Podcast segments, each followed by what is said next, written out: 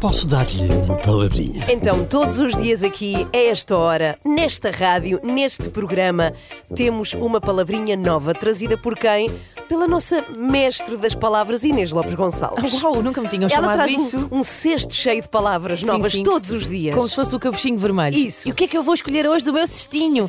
então, a nossa palavrinha de hoje são também os meus votos para a semana que temos pela frente. No fundo, para ser a melhor semana eh, de sempre, como ainda agora desejava a Ana. E o que eu desejo é que a vossa semana, a tua, Ana, de quem nos vai ouvir neste momento no carro, em casa, que seja fagueira. O que será? O que será fagueira? Fagueiro. Se faqueiro é um conjunto de facas, será o fagueiro um conjunto de fagas?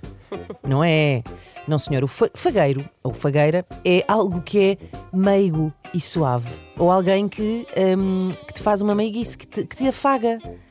Uma pessoa Olha. fagueira é uma pessoa assim dada ao miminho, que gosta de fazer uma festinha.